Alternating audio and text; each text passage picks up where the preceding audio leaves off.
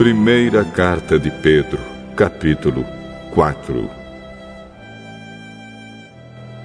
Por isso, assim como Cristo sofreu no corpo, vocês também devem estar prontos, como ele estava, para sofrer. Porque aquele que sofre no corpo deixa de ser dominado pelo pecado. Então, de agora em diante, vivam o resto da sua vida aqui na terra, de acordo com a vontade de Deus e não se deixem dominar pelas paixões humanas. No passado, vocês já gastaram bastante tempo fazendo o que os pagãos gostam de fazer. Naquele tempo, vocês viviam na imoralidade, nos desejos carnais, nas bebedeiras, nas orgias, na embriaguez e na nojenta adoração de ídolos. E agora, os pagãos ficam admirados quando vocês não se juntam com eles nessa vida louca e imoral e por isso os insultam. Porém, eles vão ter de prestar contas a Deus, que está pronto para julgar os vivos e os mortos. Pois o Evangelho foi anunciado também aos mortos os quais morreram por causa do julgamento de Deus, como morrem todos os seres humanos.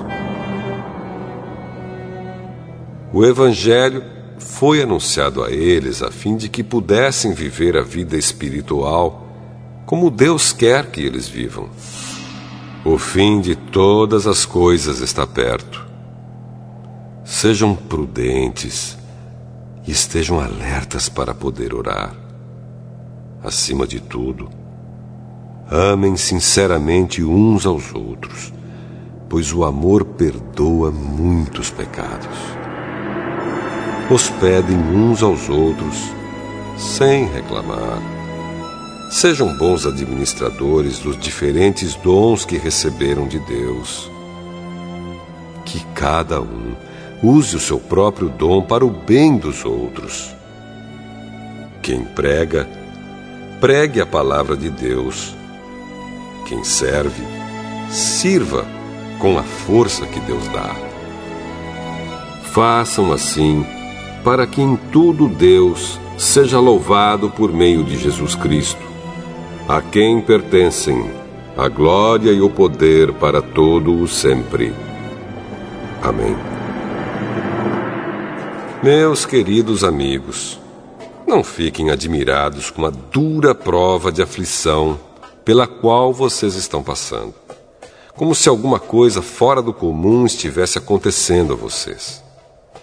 Pelo contrário, alegrem-se por estarem tomando parte nos sofrimentos de Cristo, para que fiquem cheios de alegria quando a glória dele for revelada.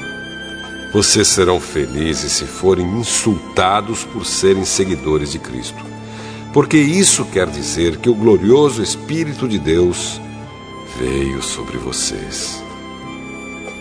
Se algum de vocês tiver de sofrer, que não seja por ser assassino, ladrão, criminoso ou por se meter na vida dos outros.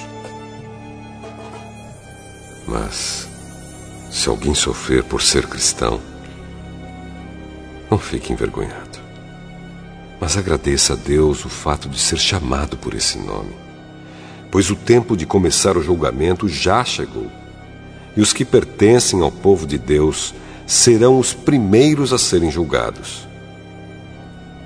Se esse julgamento vai começar conosco, qual será o fim daqueles que não creem no Evangelho de Deus? Como dizem as Escrituras Sagradas.